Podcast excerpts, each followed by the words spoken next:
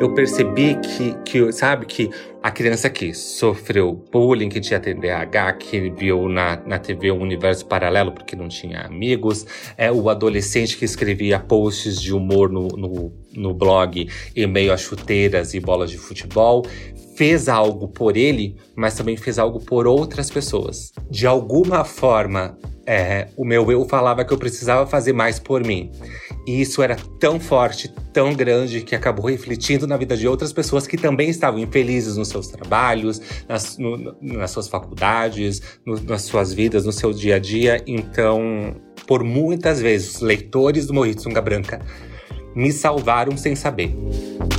Eu sou a Thais Roque e esse é o De Carona na Carreira, um podcast que apresenta as mais incríveis jornadas profissionais de executivos a celebridades. Juntos, nós vamos passear pelos caminhos percorridos por pessoas de sucesso e eu vou te mostrar que o impossível é só uma questão de ponto de vista. Vamos embora? É sempre diferente quando o meu entrevistado é um amigo muito próximo, como é o caso de hoje. Primeiro, porque me dá vontade de fazer um programa perfeito, mas também eu tenho um outro desafio. Eu tenho vontade de retratar exatamente a pessoa que eu conheço e eu quero mostrar a essência que eu já vi e testemunhei ao longo dos anos, como é o caso do Thiago Pascoaloto. Alguém que eu podia falar para vocês que é meu amigo de muitos anos, que já riu, já a gente já chorou junto, já trocou confidências, já andou às 5 da manhã nas avenidas de São Paulo, já comeu pão de queijo. A gente tem muita história para contar.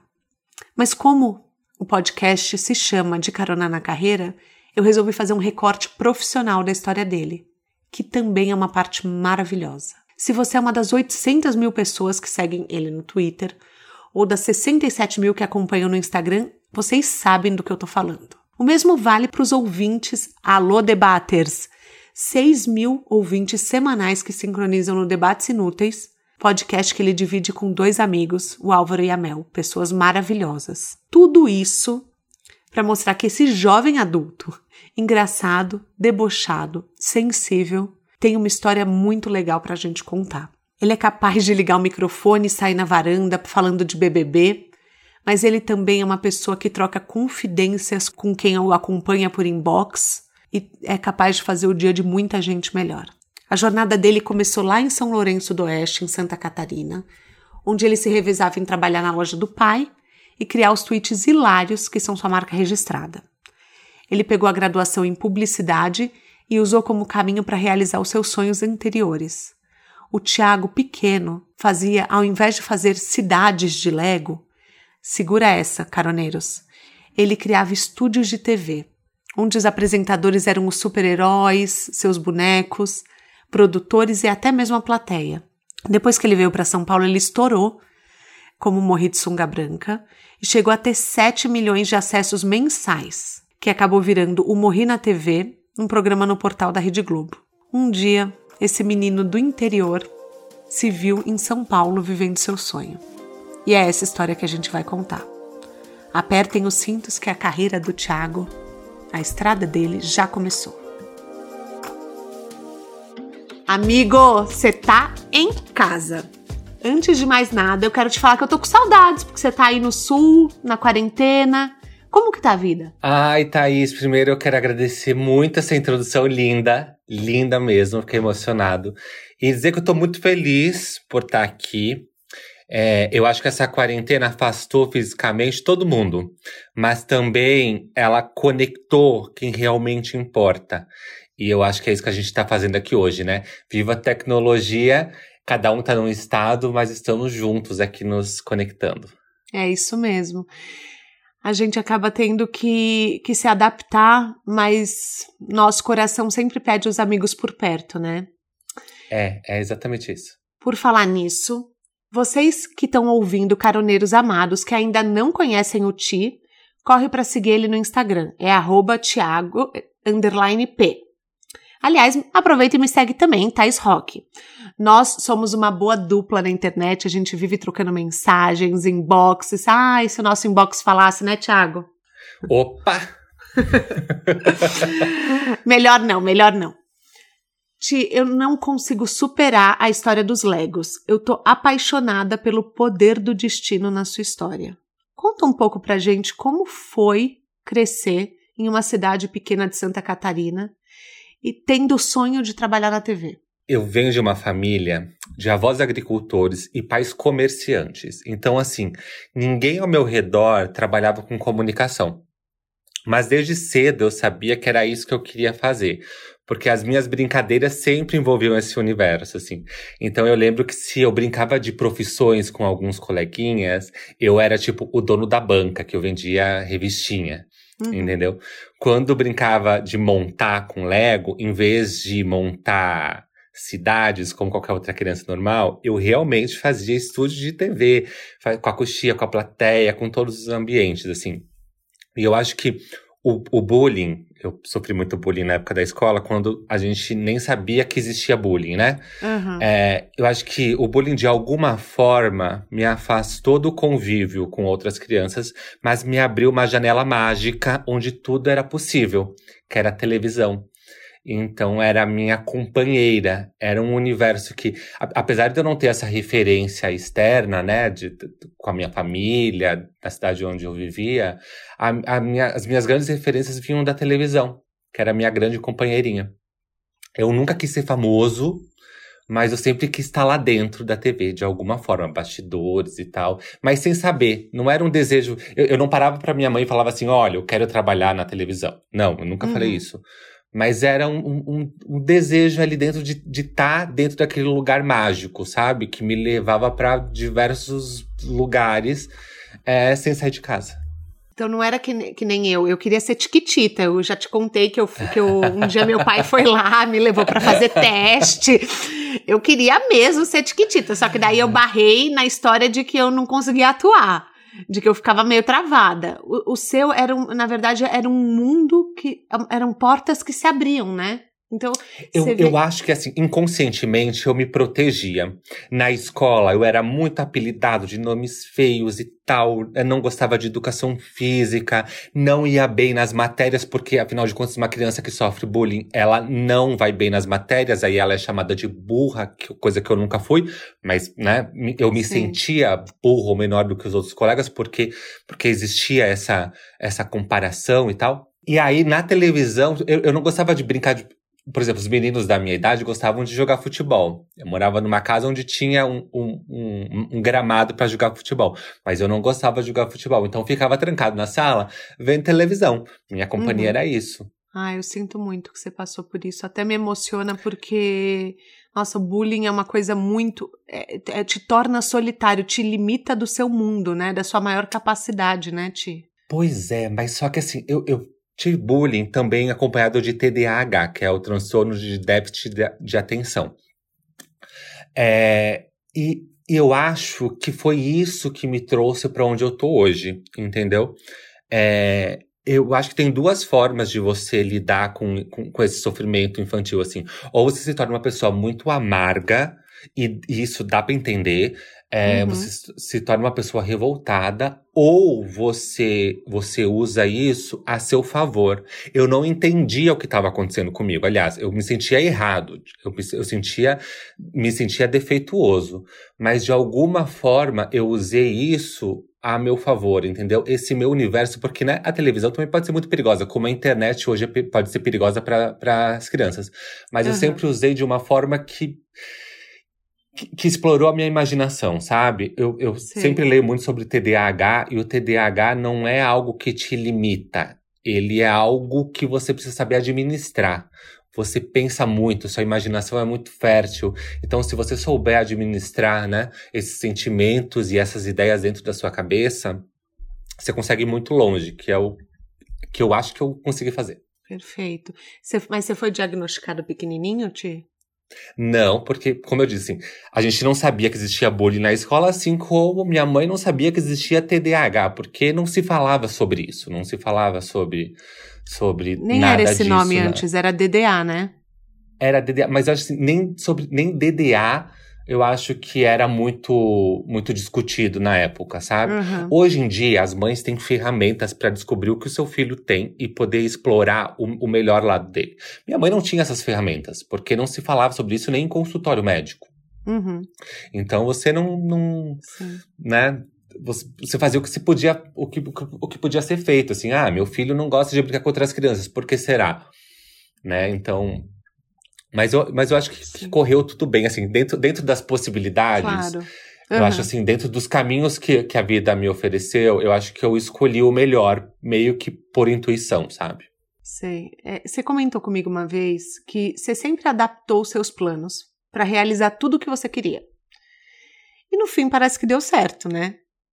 Uhum. Te, é, você quer explicar um pouco para os nossos caroneiros essa sua técnica, essa maneira de você ver o mundo?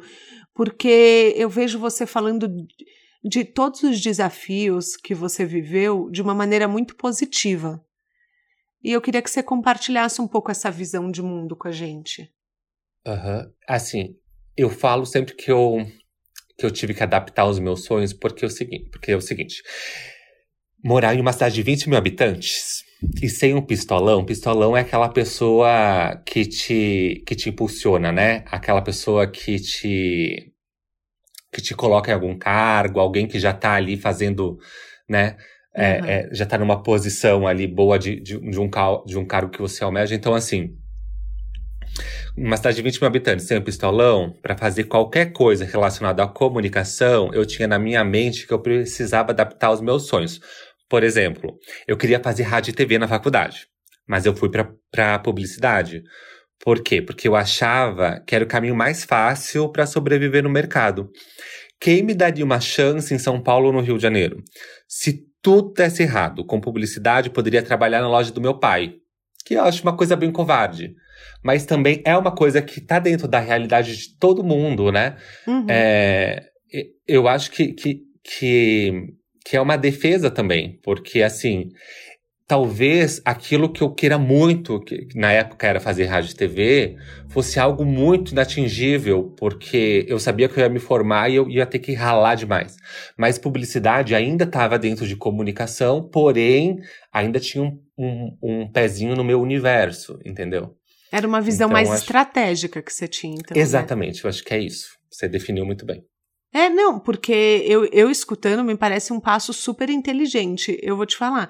Eu não sei se eu, é, com 17 anos, que é a idade que super nova que a gente faz vestibular, eu uhum. não sei se eu conseguiria ter essa visão tão putz, de, é, de planejamento. Talvez seja rádio e TV seja muito específico, sabe? Então, olha, é, te admiro Sim. pra caramba, porque é você pensar e pensar em planos A, B e C né? Uma coisa eu, que a gente eu, não é ensinado.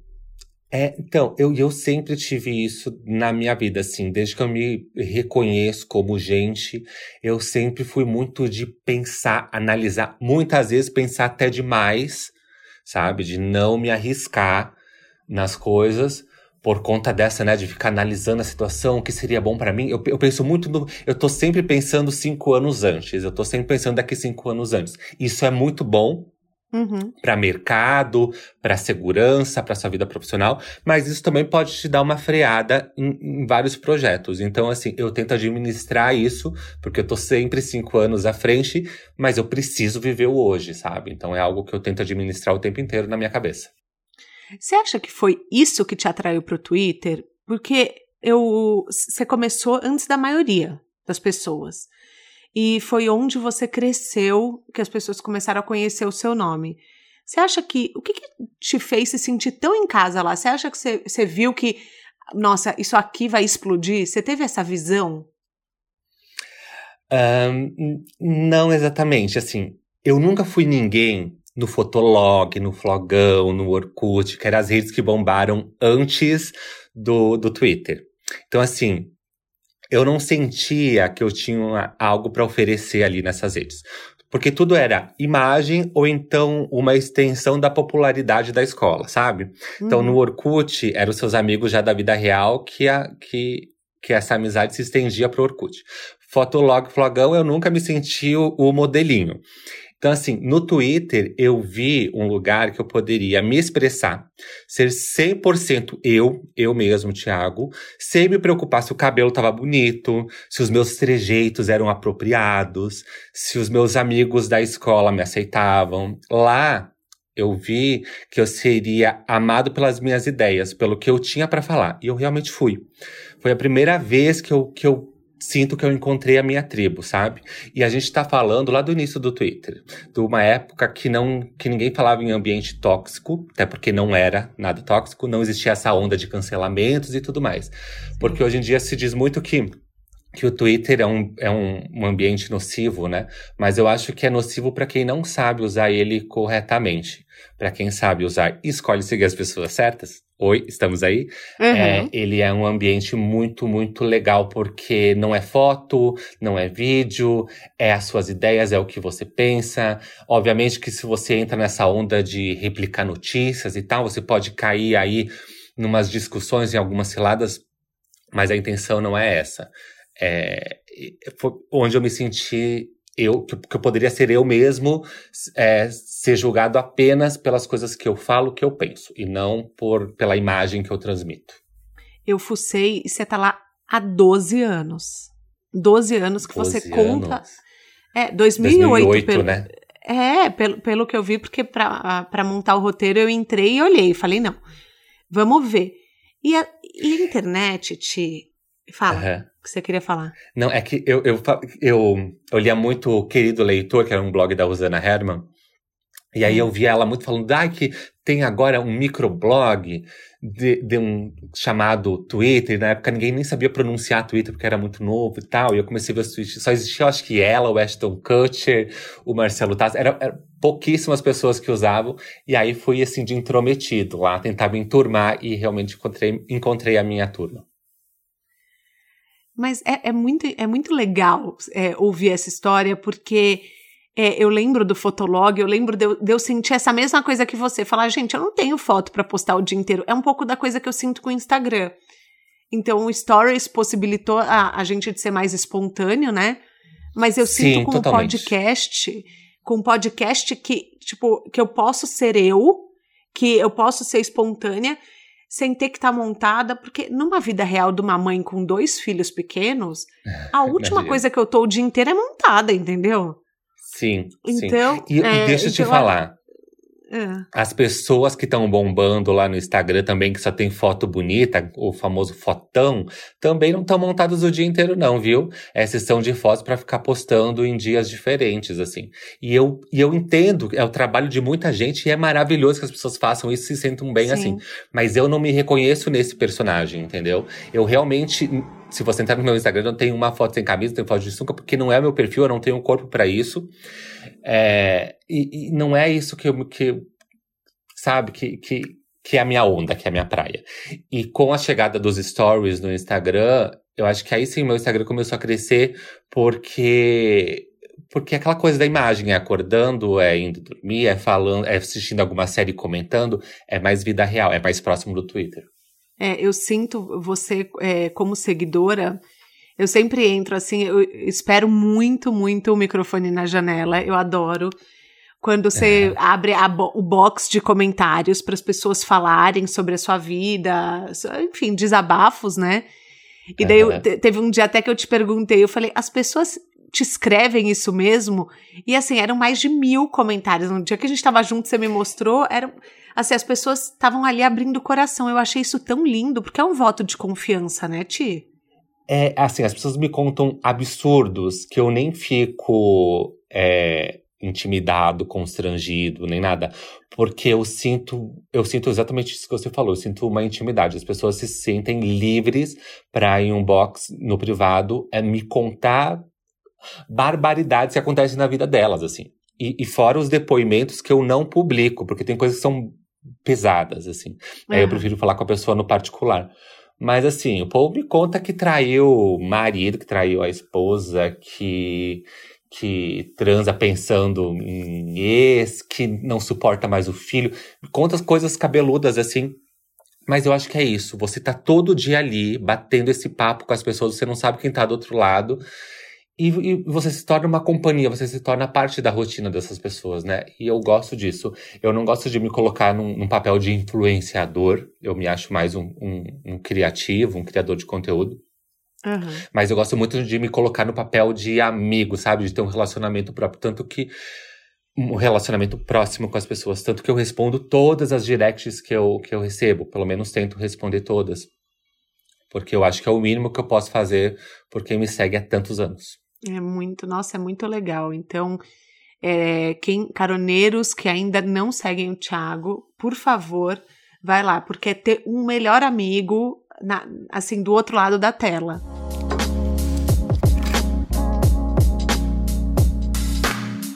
Mas me, a internet ela é muito feita de sucessos meteóricos, né? Que, que acabam nem sempre durando. Você acha que você ser formado em publicidade e propaganda te ajudou a ter o seu lugar no meio? Você entender como funcionava o mecanismo? Ou, ou você acha que é muito você ser de verdade e ponto final? Eu acho que me ajudou muito para profissionalizar o que eu faço, assim. Eu vivi praticamente todas as eras das redes sociais, tipo, eu vi, nasceu o ICQ, o, me sinto Matusalém agora, né? O ICQ, o Fotolog, o Orkut, o Twitter, o Facebook, o Instagram, o TikTok, assim, eu vi muita gente nascer e morrer na mesma velocidade. Assim, eu, eu sei muito hoje em dia qual é o meu espaço, sabe? Eu sei onde eu sou forte e onde eu fico desconfortável. Eu não vou, e isso eu falo para você, assim, de boca cheia, posso talvez pagar a língua e, e daqui uns dias você me, me vê fazendo isso, mas assim, eu não vou dançar no TikTok porque todo mundo tá dançando. Você tá entendendo? Entendi. Eu vou fazer o melhor, o melhor que eu posso fazer dentro da minha verdade, assim. Ninguém mais compra um personagem, pelo menos Acho que não por muito tempo. Então, assim, a publicidade me ajudou muito a, a, a tratar como um trabalho, mas também essa minha visão de respeitar o, o meu momento hoje, sabe? Porque hoje eu digo para você que eu não vou dançar no TikTok. Se daqui um mês me der vontade de dançar no TikTok, eu vou dançar. Porém, uhum. hoje não é coerente comigo, não, não faz parte de quem eu sou. Você não faz nada contra a sua intuição. É, porque não é verdadeiro, as pessoas vão ver que eu tô desconfortável, sabe? Que não, não adianta eu tentar vender algo que eu não sou. É igual eu tentar começar a fazer foto de uh, pagando de gatinho gostosinho no Instagram. Eu me acho lindo, não tenho problema nenhum com o meu corpo, tô muito bem, graças a Deus, mas não é o meu perfil, sabe? Não é o meu uhum. perfil pagar de gostosinho. Até porque o meu foco ali, a, a maioria dos meus seguidores são mulheres. É, nem é o foco público de, sabe, que de outros meninos que vêm ali me dar biscoito, não, não, não é a minha onda, não é a minha praia. Se vier dar seu biscoito, vai ser muito bem-vindo, vou gostar, ficar muito envaidecido, mas o foco não é esse. Eu entendi. Não, mas você tá certo. Eu acho que é isso, quando a gente sente verdade nas pessoas, é... Não sei, parece que a alma fala, né? Você confia. E eu acho que isso você tem muito. Então, acho que respeitar fica uma dica para todo mundo que está nos ouvindo encontrar o seu espaço sem tentar se adaptar porque está todo mundo fazendo, né? É, porque... É, e para não fugir para não fugir muito da sua pergunta, se ser formado em publicidade e propaganda me ajudou, eu acho que totalmente sim, mas assim, quando eu fui para São Paulo, assim, toda a galera que bombava nas redes uhum. também era chamada para trabalhar em agência. E aí muitos duraram pouco, porque na verdade embarcaram em algo que nunca sonharam. E, por exemplo, eu conheci amigos que cursavam veterinária, administração, blá blá blá, etc., que largaram tudo porque fizeram um perfil que bombou na época. E eu fui chamado pelo mesmo motivo, porque eu também tinha um perfil que bombou. Mas eu tinha o meu sonho, né, a minha vocação, e toda a bagagem teórica de um recém-formado, e um recém-formado com muita vontade de colocar em prática tudo aquilo que, tudo aquilo que aprendeu. Então, eu acho que deu certo por causa dessa mistura, sabe? Como que foi mudar para São Paulo, Ti? Porque eu imagino que deu um frio na barriga você sair eh, da sua cidade, que você falou de 20 mil habitantes, né? E, e vir, e vir para um lugar completamente diferente que você não conhecia ninguém. Ó, oh, Thaís, eu não vou mentir para você.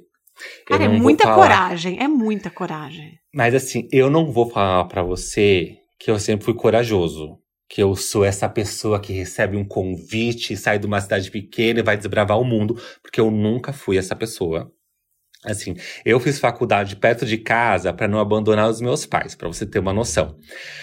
Mas quando essa oportunidade surgiu, bateu a minha. Eu tinha acabado, tinha acabado de me formar, fazia eu acho que um ano que eu tinha me formado. É, quando essa oportunidade surgiu, assim, algo dentro de mim, eu acredito muito que era a minha, a minha fé, porque sou menino de muita fé é, me fez agarrar com todas as forças, assim. Quando me chamaram para trabalhar em uma agência, uma agência pequena de São Paulo, eu percebi que ali era a minha chance. Ou era agora que eu, que eu tomava as rédeas de tudo e me mudava para São Paulo e tentava alguma coisa maior do que aquilo que eu tinha. Ou talvez nunca mais, nunca mais esse, esse bonde passaria, entendeu? Uhum. Então, acho que foi pela primeira vez, assim, que eu tomei um, um, uma atitude de, muito cora de muita coragem mesmo. Apesar de não ser essa pessoa corajosa, eu acho que eu sei identificar o momento certo de, de agir. E foi meio que isso, assim. Mas e, você tinha onde morar? E... Você. Ou, hum, ou não? Amor, nada, assim. Deixa eu te falar uma coisa.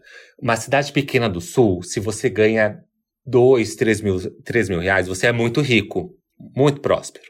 Em uma cidade como São Paulo, você ganhar dois mil reais para morar sozinho, para se bancar, você tá lascado, porque é muito sofrimento. E eu sei que tem gente que vive com muito menos disso, viu? Eu tenho muita noção da realidade. Mas eu fui para São Paulo achando que eu realmente estava ganhando muito bem e tava, sabe, porra, tão me valorizando. Quando cheguei lá, eu percebi, peraí, peraí, a coisa não é bem assim, tipo, para eu viver, para eu poder guardar alguma coisa, para construir algo para o futuro, porque aí tá o Thiago, né, que pensa cinco anos à frente. Uhum. Para poder estar tá trabalhando hoje e guardar alguma coisa para daqui a cinco anos esse trabalho ter valido a pena, preciso fazer mais. Mas isso só fui entender quando eu cheguei em São Paulo. E eu cheguei muito ingênuo, né, de cidade do interior, meio jeca, assim, sabe, sem, sem conhecer a safadeza da cidade grande.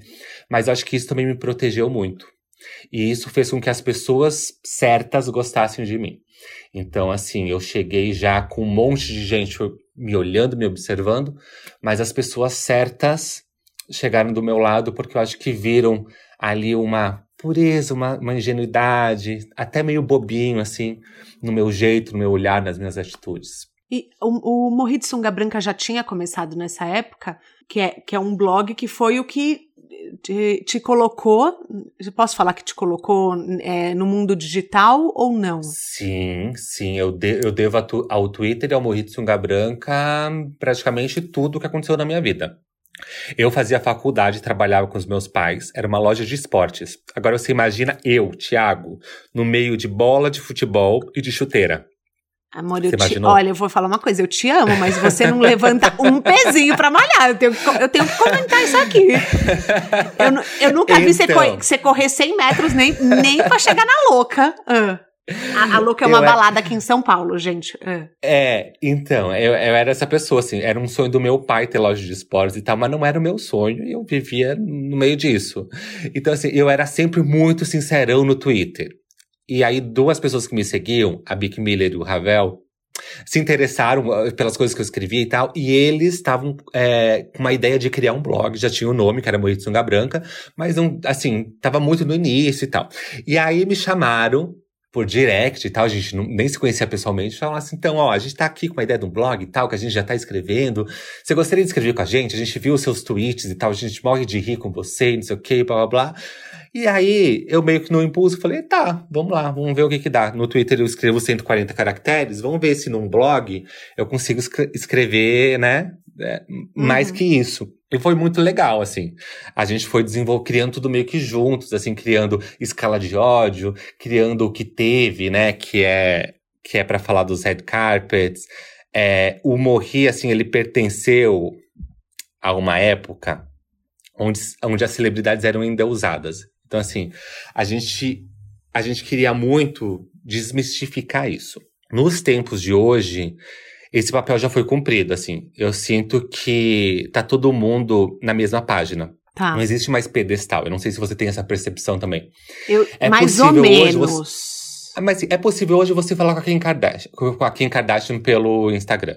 É difícil? É difícil, mas não é impossível, entendeu? Acho que as redes sociais aproximaram muito, chegaram os influenciadores e tal. Hoje em dia, ser um ator de novela das nove da Globo não é mais algo ah, ah, sabe? Não é a, maior coisa que pode acontecer a um ser humano como era na época, assim. Eu sou muito grato, muito, muito grato ao Morri, a tudo que ele me proporcionou, assim. Ele tá na memória afetiva de muita gente.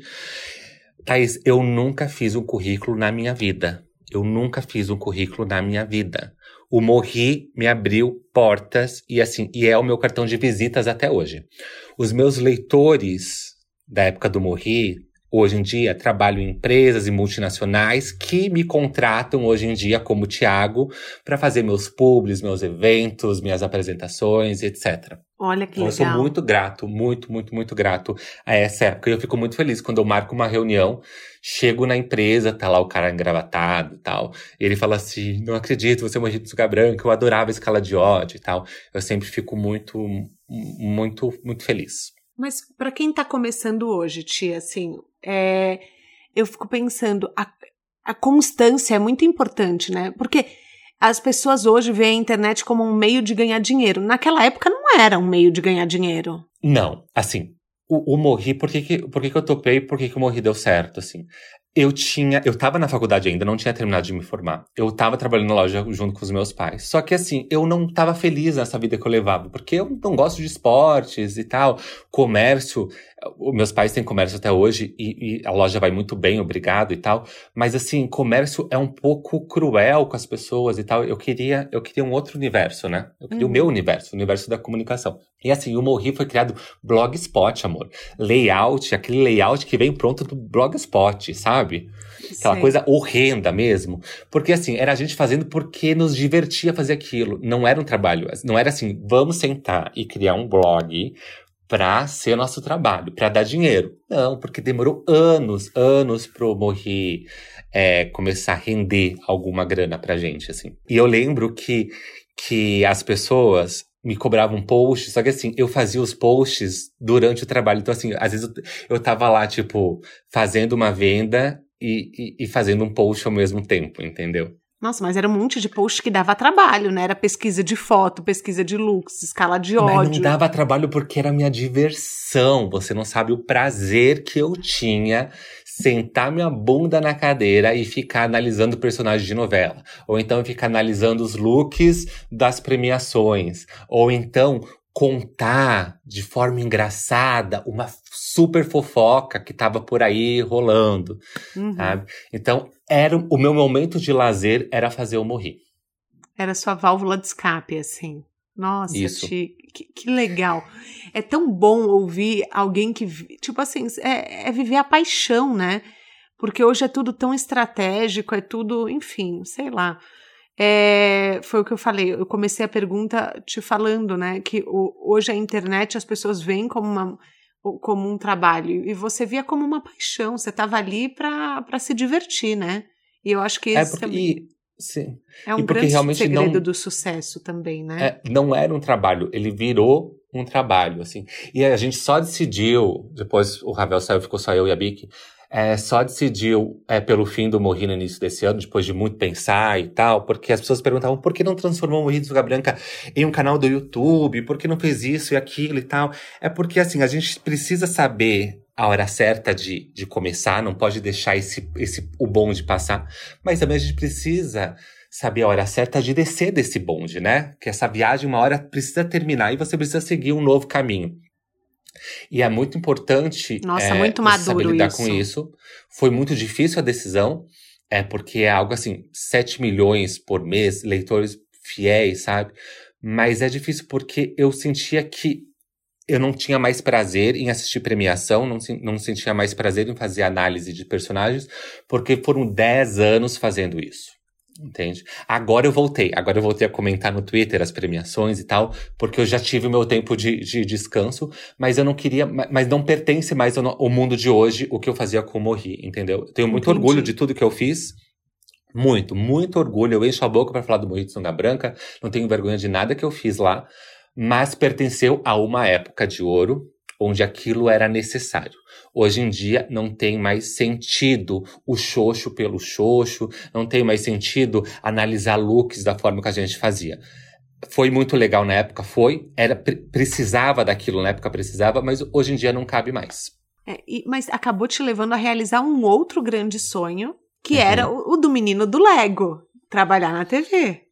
Sim, esse menino do Lego. Esse menino do Lego até hoje, ele tá aqui do meu lado sentado e me cutucando. Faz isso, faz aquilo. Às vezes Ai, eu esqueço gente, de escutar ele. Amo. E às vezes ah. eu escuto. E assim, e para ser muito sincero, é, eu tava trabalhando muito em publicidade. Uhum. E e em publicidade como morri, né? Porque eu, eu tava lá em agência trabalhando e continuando fazendo morri. Em todas tá. as, as, agências que eu trabalhei, trabalhei na DM9, por exemplo, era sagrado. Os meus chefes já sabiam. Eu chegava às 10 horas da manhã, eu ia fazer post no Morri até meio-dia, aí ia almoçar, depois, uma hora da tarde, eu ia começar a fazer o trabalho da agência. Uhum. Nunca ninguém é, ficou bravo comigo, nunca levei bronca por conta disso, porque todo mundo entendia que o, que o que me levou até ali foi também o morri, entendeu? Então as pessoas queriam muito que, que eu não que eu não matasse esse meu lado. Então, graças a Deus, eu sempre tive chefes que, um respeito, que, respeitaram né? muito isso. Uhum. É, isso é muito e legal. E aí você me perguntou sobre a Globo, né? Na, na verdade, eu te perguntei, mas eu achei muito legal você falar isso, porque né, na empolgação eu acabei esquecendo de contextualizar que você veio para São Paulo para trabalhar. Você falou para trabalhar em agência e você foi ganhando espaço, né? Então, eu estava trabalhando muito como publicidade, como RI, e assim, e aí nós fomos para a Globo. Inicialmente, nós fomos para a Globo inicialmente para escrever umas coisas lá. Depois pintou de fazer o Morri na TV, que era um, de, um derivado do, do Morri de Sunga Branca dentro do G-Show. Depois, quando eu vi, eu tava fazendo as entrevistas do BBB, fazendo aquela lavagem de roupa suja, sabe? Quando reunia todos os participantes juntos no final de cada edição. Já saiu porrada? Muito, assim, já partei briga, já consolei mãe desesperada, já dei muito esporro em participante, que é uma coisa que eu adorava fazer, porque diferente do que as pessoas pensam, a Globo é um lugar onde dá. Eu não tô mais contratado da Globo, viu, gente? Eu não, eu não tenho obrigação nenhuma de falar bem deles. É, mas diferente do que as pessoas pensam, é, a Globo, pelo menos comigo, é, não me podou em nada, não me censurou em nada. A, prim a, primeira coisa que eu fiz quando eu fui assinar o contrato foi perguntar se eu precisava mudar alguma coisa nas minhas redes sociais ou no blog. Se eu precisava deixar de falar sobre algum assunto e a resposta foi não. Estamos contratando você porque a gente gosta disso que você faz e queremos trazer isso pra cá também, que eu acho muito certo. Porque era uma época que a gente estava achando muito a novela Salve Jorge, uhum. sabe, da Glória Pérez, que tinha muitos erros. E aí, é uma, aquela coisa, se você não pode vencer seu inimigo, é, una-se a ele. E é uma coisa que eles estavam fazendo que eu achei muito, muito esperto também. E a gente continuou com um blog independente, ninguém mexia no blog nem no conteúdo dele, mas fazendo um conteúdo a mais pro G-Show e pra Globo. Então, fiz BBB, fiz Morri na TV, é, trabalhei como roteirista lá dentro e aprendi muito assim. E quando eu vi, eu tava lá fazendo. E acho que foi isso que me fez nunca deslumbrar, assim. Eu fui levado para este lugar sem perceber, desejando muito, mas sem perceber. Hoje em dia é que eu me dou conta. Hoje em dia é que eu me dou conta do que eu fiz, eu tenho muito orgulho das coisas que eu fiz, mas enquanto eu estava fazendo, eu nunca, eu nunca tive tempo de parar para perceber, tipo, puta que pariu! Sabe quando você dá aquele grito na frente do espelho com você mesmo? Não, total. Você, isso que eu ia perguntar, se você nunca fez a catwalk da Beyoncé, se você nunca, não, tipo... Eu não tive tempo, porque assim, eu, eu, eu eu saía de um, emendava um trabalho no outro, fazia uma coisa, e era sempre com muita responsabilidade. Então, assim, se eu apresentava um programa, como era o Morri na TV, eu também fazia o roteiro, a gente se preocupava com o roteiro, aí mandava pra direção para provar e tal, não sei o quê, e fechava piada, e aí a grava, aí eu eu morava em São Paulo e eu tinha que viajar toda semana até pro, pro Rio para gravar. Eu não tinha tempo de parar para perceber que eu estava realizando os meus sonhos. Não, não tinha tempo para isso. Assim. Hoje em dia, eu me dou conta disso. Assim, dá um pinguinho de dozinha, assim, de, de eu não ter aproveitado um pouco mais esse momento. Porém, eu, eu tenho certeza que isso que nunca me fez tirar o pé do chão. Sabe? Nossa, mas é. Não, é, e é muito legal você falar isso. Porque cabe muito aquela frase que muita gente acha clichê, mas é a vida acontece enquanto é, a, a, gente tá, tipo, tá fazendo planos, né? Então, enquanto você vê, a, a vida tá passando, tá acontecendo. É, e às vezes é a gente isso. fica focado num resultado. E, gente, vive o hoje. O, olha aqui, você tá feliz, você tá, sabe? Você tá na é, construção. É. Não é ganhar medalha no final da corrida, é é muito o percorrer da jornada, né? É, mas sabe, Thaís, junto com os seus sonhos vem muita responsabilidade.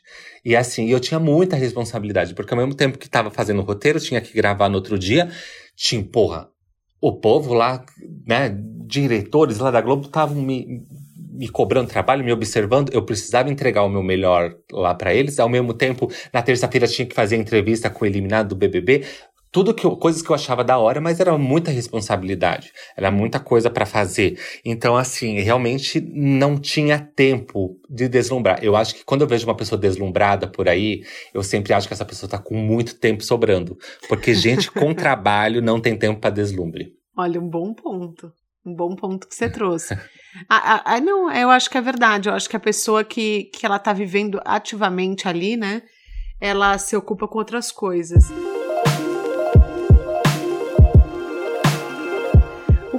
Motivava mais nessa época, tia? Assim, o que, que te fazia levantar da cama querendo mais? Olha, eu precisava me sustentar. E eu precisava me mas sustentar duvido, em São Paulo. Mas eu duvido que fosse por dinheiro só, tia. Então, eu precisava me sustentar em São Paulo porque era uma questão de honra, não depender dos meus pais, porque eu tinha saído de casa. Mas eu recebi um feedback maior do que qualquer dinheiro. E aí a gente entra nisso que você estava falando agora. Porque era o seguinte: Vou abrir aspas, tá?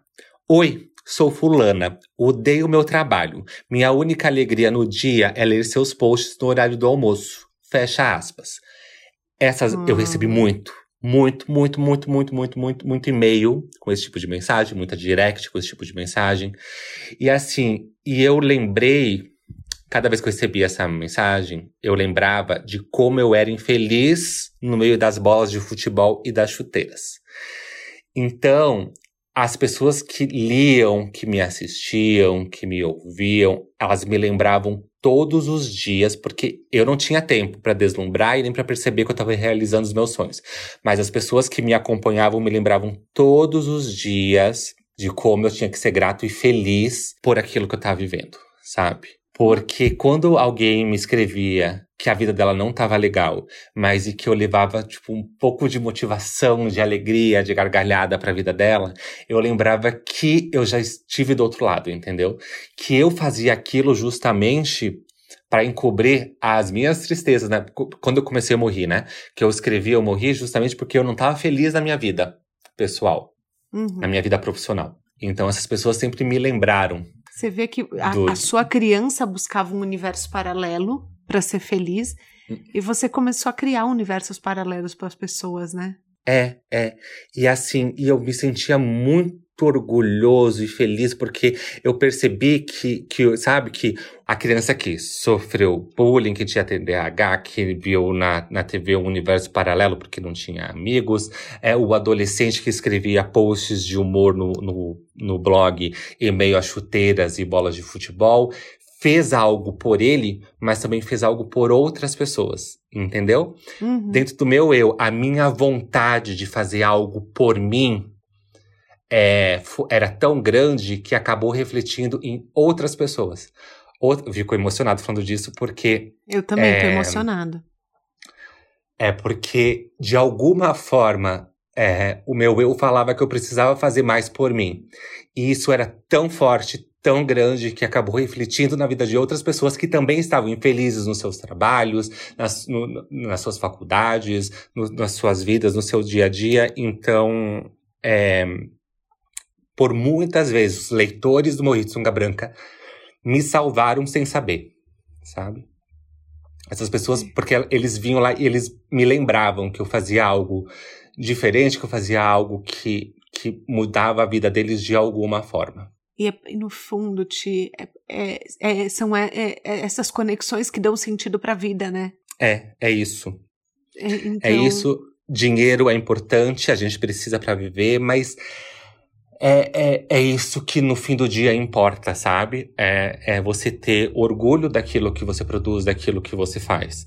Acertei o tempo inteiro? Não acertei o tempo inteiro?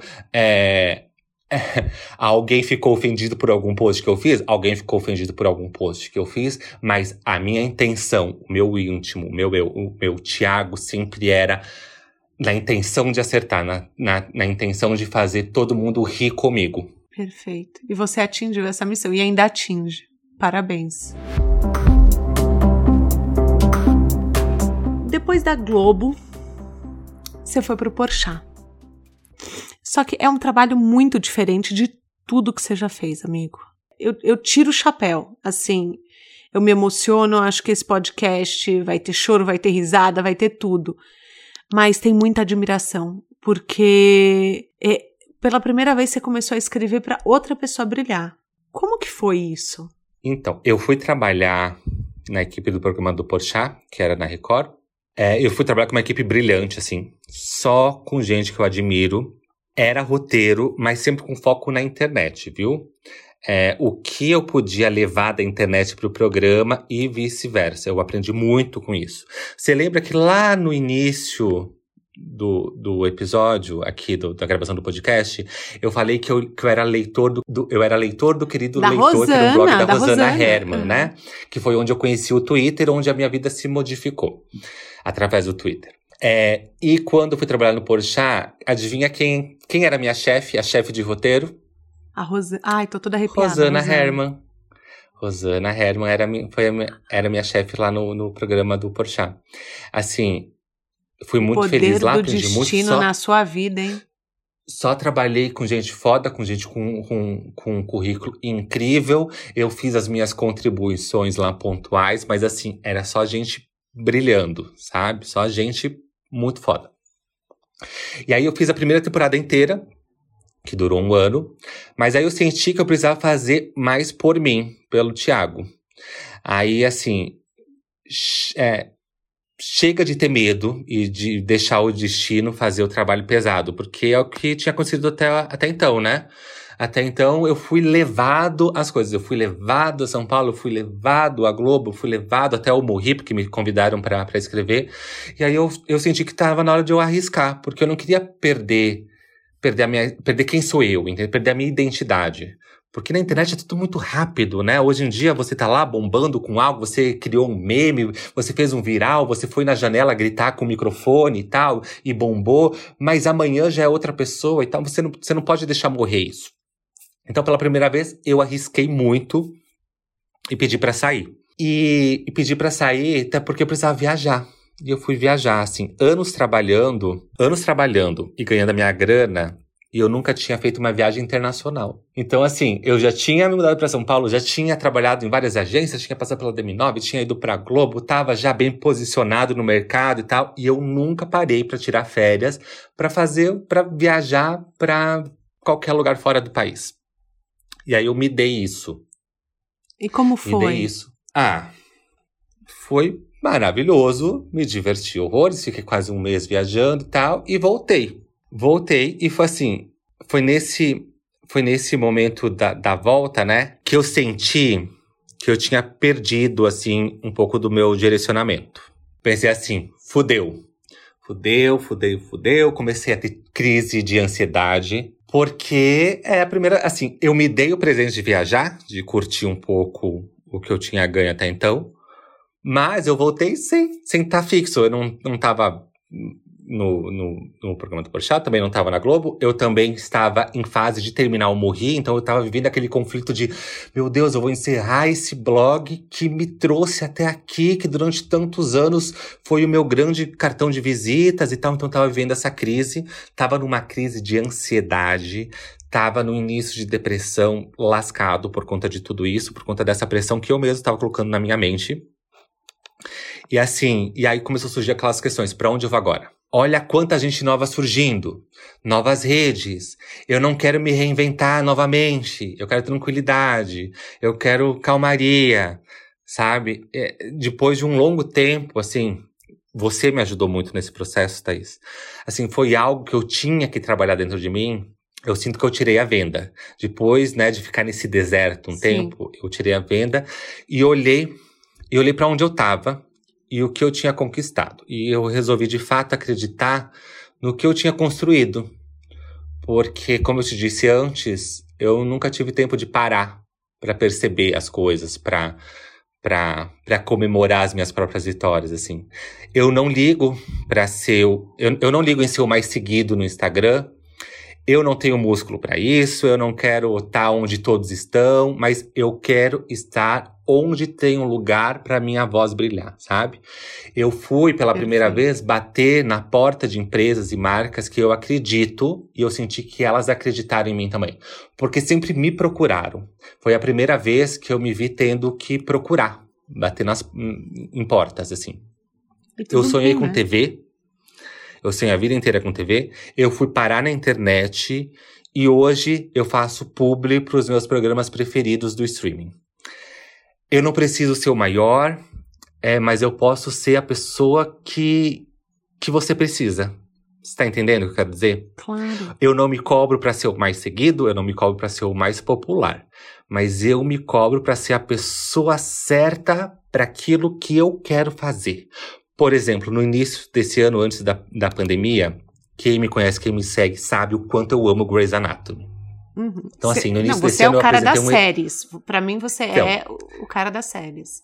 Mas Grey's Anatomy sempre foi assim. Uau, pra mim. E assim, no início desse ano, antes da pandemia, eu apresentei um evento de Grey's Anatomy. E na porta do evento, que era num cinema, tinha uma Meredith gigantesca, assim. Gigantesca na porta do local. E eu nunca sonhei com isso, porque eu nem sabia que existia esse tipo de coisa. Então, então eu acho que assim, foi um risco que eu precisei correr, foi um deserto que eu vivi, porque eu precisava me reconectar, me encontrar, criar forças para ir bater nas portas e, e, e pela primeira vez é, ir atrás realmente dos meus sonhos, sabe? Das coisas que eu quero produzir. Porque a gente vai ficando mais velho, vai passando ali dos 30, a gente não quer mais fazer só qualquer coisa. A gente não quer só fazer aquilo que mandam a gente fazer. Às vezes precisa, precisa.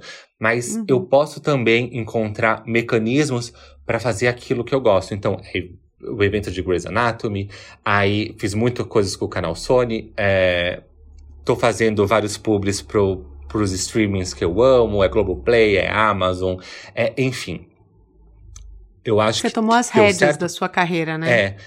Teve o tempo, teve o tempo certo para eu entender que, que era possível é, eu trabalhar com a minha persona mesmo, como o Thiago, e não apenas como Morrito Sunga Branca, ou então estando veiculado ali nos bastidores, contratado a uma empresa, estando fixo ali no, na Globo, onde quer que seja. Então você viu o, o que, na verdade, os seus seguidores já viam há muito tempo, que, que na verdade as credenciais nunca foram maiores que você, né? Você sempre foi a estrela. Quando, quando a gente anunciou o término do Morri, uma das primeiras pessoas a me mandar mensagem foi a Tata Werneck.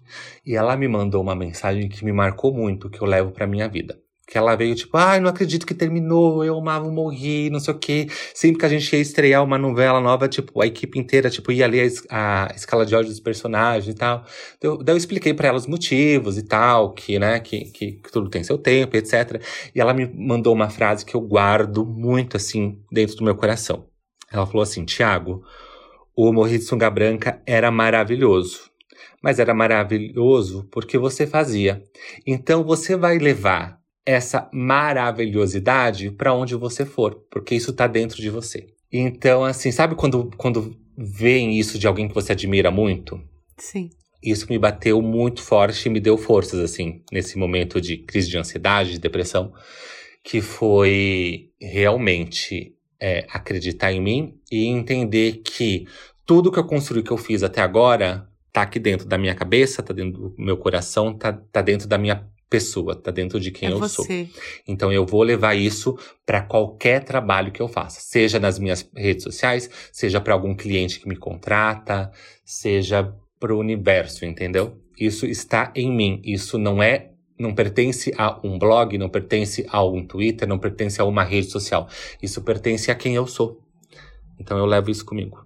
É isso, você é luz. E todo mundo que te segue sabe disso. Você, você tem, eu sou, eu tenho o privilégio de ser sua amiga há oito anos já, e, e eu sei que você é uma pessoa que você ilumina o lugar que você chega. Então, possa ter sempre essa certeza de que de que tá em você.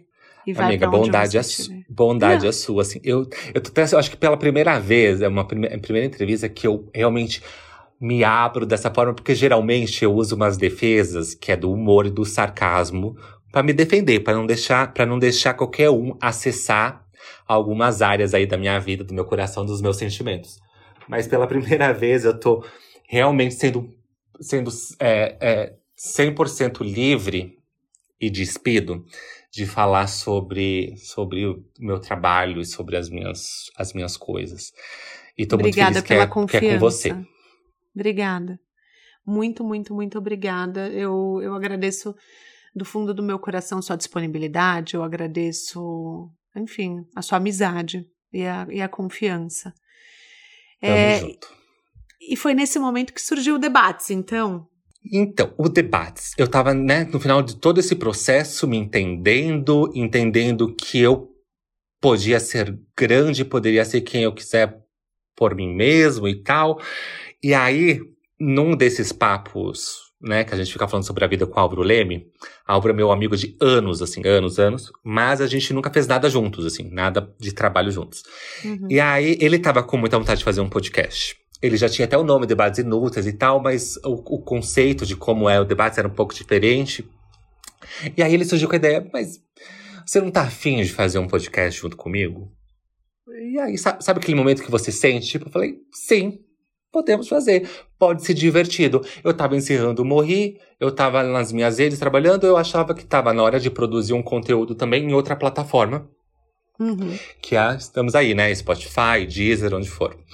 É, senti que era o momento, ele foi pra minha casa, fizemos uma, fizemos uma reunião, e aí a gente sentiu que faltava um terceiro elemento, faltava um elemento feminino também no nosso trio.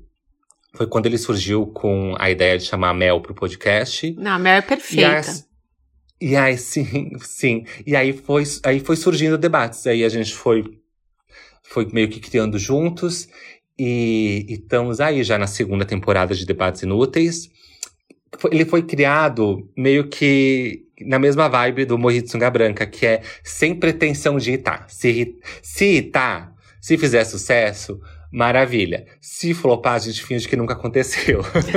Sabe aquela coisa? É meio que isso. Mas Sim. era assim, a gente. E, e o nome Debates Inúteis é muito bom porque a gente, a gente até deba a gente até coloca na roda debates que são realmente necessários e, e- e não são inúteis. Mas a gente não quer dar o peso de ser algo modificador pra vida de ninguém. A gente quer falar assim, ó, vem aqui com a gente que a gente vai falar sobre um assunto banal só pra passar o tempo pra te fazer companhia. A hora que você veio, você começou a escutar a gente, quando você vê, quando você menos espera, você tá envolvido no assunto e a gente tá falando sobre coisas importantes da vida. Entendeu? Mas a Entendi. ideia é essa, é não ter pretensão nenhuma, é dizer que é inútil, e quando a pessoa vai se achegando, ela vai se envolvendo com a gente. E, é, e tô achando uma delícia de fazer, assim. Né, E é, é mais, e é mais uma plataforma, né? E é muito gostoso de ouvir. E é mais uma plataforma que você consegue ser você de verdade, né? É, isso é fundamental, assim. Eu não conseguiria fazer um podcast para falar sobre ciência. não é minha cara.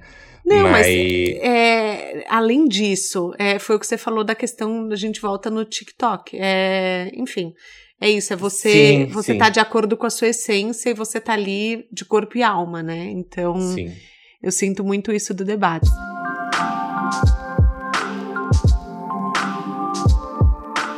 Ô, Ti, a gente tem um, um quadro aqui que chama Pneu Furado. Aham.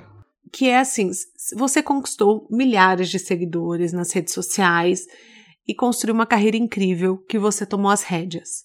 Mas o que, que você acha que foi o maior erro da sua jornada até agora, ou o pneu furado, e o que, que você aprendeu com ele, que nenhuma escola te ensinaria?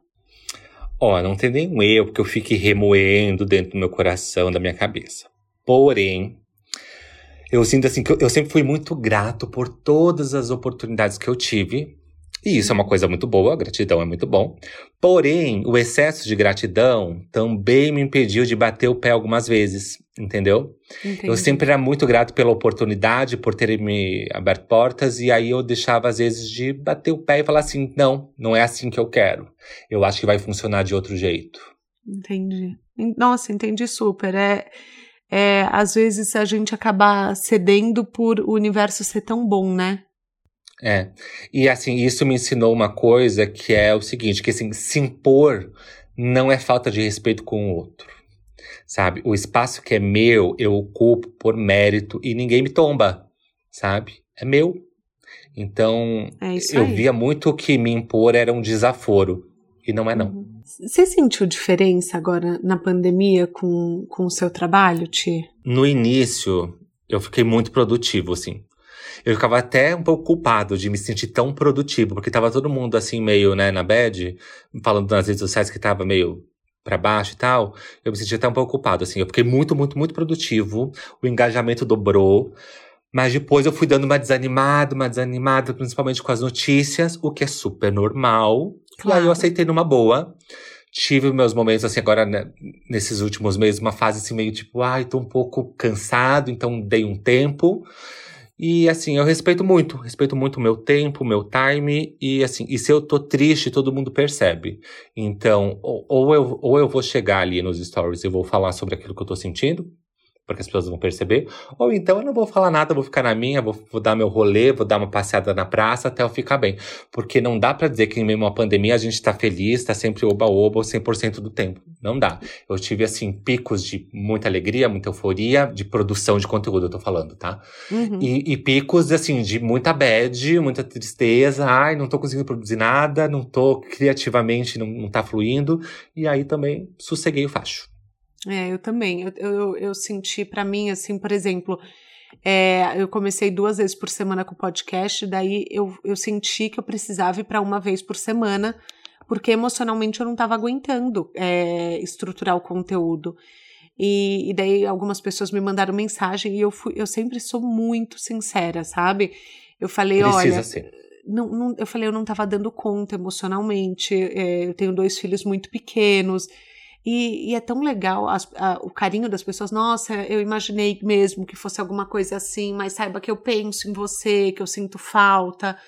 Então, enfim, é. É, e gravar e gravar podcast, você sabe muito bem, Uhum, não é fácil porque assim, a gente não senta aqui e sai falando, né? Você pensa no convidado, você pensa no conteúdo, você pensa no roteiro, você grava, você, mesmo se tem alguém que edita pra você, você precisa depois escutar toda essa edição pra ver se tá do Claro. jeitinho que você quer pra entregar pro público. Depois sim a divulgação. Quando você viu, passou uma semana e você ficou envolvido com esse trabalho. Então, assim, gravar um episódio já dá muito trabalho. Eu nem imagino como é gravar dois, assim. Se o Álvaro e a Mel aparecer amanhã me propondo pra gravar dois episódios do Debates Inúteis, a minha resposta vai ser: então, galera, falou, valeu, tô saindo do podcast. Um beijo, boa sorte pra vocês, porque não vai rolar. Entendeu? Não vai rolar. é, é bem isso mesmo. Ô, Ti, e na sua mala de viagem? Quais são os planos para o seu futuro? Para onde é, você quer ir com a sua mala, assim? Bom, acho que assim, acompanhando minha trajetória até agora, vocês conseguiram perceber que eu nunca fui de fazer planos, né? Mais ou menos, você tá Mas- sempre cinco anos na frente. É, então, cinco anos da. Pois é verdade, tô sempre cinco anos na frente. Mas assim, plano, plano mesmo, eu nunca fui de fazer o, o plano em si. Eu, eu tô pensando, mas fazer o plano mesmo é, é difícil, assim. Eu só quero dar muito orgulho, muito orgulho pro menino dos Legos, assim. E eu sei que ele, ele vai me levar pro caminho certo, entendeu? Que lindo. Então, claro que eu vou Nossa. continuar pensando cinco anos à frente, mas é pra cuidar de mim e, e acho que é isso, assim. E, eu, e, assim, e por mim, eu, eu penso muito assim, eu não quero estar lá com 50, posso morder a língua, tá? Com 50, 60 anos, me reinventando e vendo qual é a rede social do momento. Não quero ser essa pessoa, não quero ser. Se talvez quando eu estiver bem velho, eu né, tiver nessa vibe, tudo bem, mas assim, não faz parte dos meus planos, assim. Então, assim, Uhum. galera de 30 a mais que me segue, que tá escutando esse podcast, vem comigo, porque eu quero ser, quero ser um velhinho que fala com os velhinhos e tá tudo bem. Adorei. Serei sua seguidora lá também. E quais aprendizados, Ti, que você faz questão de não esquecer? Assim, que você quer sempre levar na sua bagagem? Thaís, assim, uma coisa que eu levo pra minha vida, que acho que resume muito quem eu sou, assim. Em um camarim com a Marisa Monte, ou em uma festa com bebida barata, eu sou a mesma pessoa. E essa pessoa me trouxe até aqui. Então, assim, você que tá escutando a gente, você que tem um sonho também de trabalhar com isso e tal, saiba que é possível, é possível você conquistar o seu espaço sendo você. Você pode fazer algumas concessões porque você quer, mas você não precisa deixar de ser quem você é. Você não precisa é, mudar o seu jeito de ser de acordo com o ambiente. Ai, Ti, sou sua fã. Eu que Tem sou seu algum... fã. Algum A gente fica aqui livro... se elogiando, né? É, não, o povo vai falar, ai, que pagação de pau, mas, gente, a gente é assim na vida real, tá? Mas a gente e também a gente se é amigos, xinga, briga. Nós somos amigos há muitos anos. Muitos anos. Mas assim, a gente também um puxa a orelha do outro, tá? Então, Opa, vocês não muito. acham que é só, que é, que é só assim. É, agora, eu queria saber, um livro, um filme, um documentário, é, alguma coisa que você. Um seriado, nunca perguntei de seriado, que, que mudaram a sua vida. Ó, oh, livro, eu vou citar dois aqui que me ajudaram muito profissionalmente, tá? É, tá. o ano em que. O ano em que eu disse sim, da Shonda Rhimes. Hum. E a poderosa chefona da Tina Fey. É, tanto a Shonda quanto a Tina Fey são mulheres que me inspiram profissionalmente o tempo inteiro, porque elas criam as suas próprias histórias e tal. A Tina, principalmente, porque ela, ela cria e ela, ela produz e ela também atua nas suas próprias né, nessas próprias invenções. Então são duas, são dois livros que eu amo e que me fizeram muito bem profissionalmente. E filme, bom, filme, eu acho que eu vou citar aqui. Não sei se todo mundo vai lembrar um filme chamado Zoando na TV. Você lembra Zoando desse filme? Na TV. Zoando na TV é um filme nacional. Protagonizado por ninguém mais, ninguém menos que Angélica. Angélica, eu sabia. É. Zoando na TV. É um filme que a Angélica entrava dentro da TV para procurar o Márcio Garcia. E em algum momento eu fiz esse mergulho na minha vida e nunca mais quis voltar. Seja na tela da televisão, da internet, do streaming. Então, assim, eu vou, eu vou indicar Zoando na TV, que é um filme muito engraçado, mas um filme que, de alguma forma, conta um pouquinho dessa minha trajetória louca. Amei, gente, amei, Ti, amei. Eu queria indicar também, já que a gente está falando de Angélica, aquele filme que ela vai, que ela namora com o Supla. Como que chama, Thiago? Ai, Uma Escola Atrapalhada. Filme maravilhoso. Tem maravilhoso. grande elenco, né? Angélica, Supla, Gugu Liberato. É, Os Trapalhões, é tudo esse filme, muito engraçado. Esse filme era tudo, então eu queria muito indicar também. Me veio à cabeça agora. Pensei na sua Angel e falei, é isso. Ai, olha, depois dessa carona maravilhosa, tia, eu queria te agradecer, pedir para você compartilhar mais uma vez suas redes sociais. E se você quiser deixar algum recado pro pessoal. Me sigam tanto no Twitter quanto no Instagram, arroba Thiago P. A gente pode continuar esse papo por lá, pelas minhas redes. Eu vou adorar conversar com vocês. É, tem também meu podcast que é Debates Inúteis. E estamos aí sempre indicando uma série, um filme, comentando reality show, dando risada juntos, porque é isso que importa. E fazendo muita publi também. Vai lá, comenta, engaja nas minhas publis, que é isso que paga as minhas contas. Ajude a continuar realizando os meus sonhos. e obrigado, Thaís. Eu amei, amei, amei. Acho que foi a primeira vez que eu tive um espaço para falar, porque geralmente as pessoas me chamam para falar do Morri de Sunga Branca, porque foi muito marcante, ou então para falar de séries, que é algo que eu gosto muito, mas pela primeira vez eu acho que eu pude falar sobre a minha vida, sobre o Tiaguinho criança, sobre quem eu sou hoje, sobre minha vida profissional. Fiquei muito feliz. Por trás de todos esses Tiagos está você. E é isso que Sou a gente, eu. isso que importa. E Deus então, me ca... livre virar um Pelé da vida que fala, fala de si mesmo na terceira pessoa, né? Ai, Ti, olha, muito, muito, muito obrigada, caroneiros amados que nos ouviram até aqui. É, as dicas que a gente abordou estão todas no descritivo desse podcast. E corre lá no meu Instagram para a gente comentar quão maravilhosa é a história do Thiago. Meu Insta é arroba Um beijo e até a próxima semana.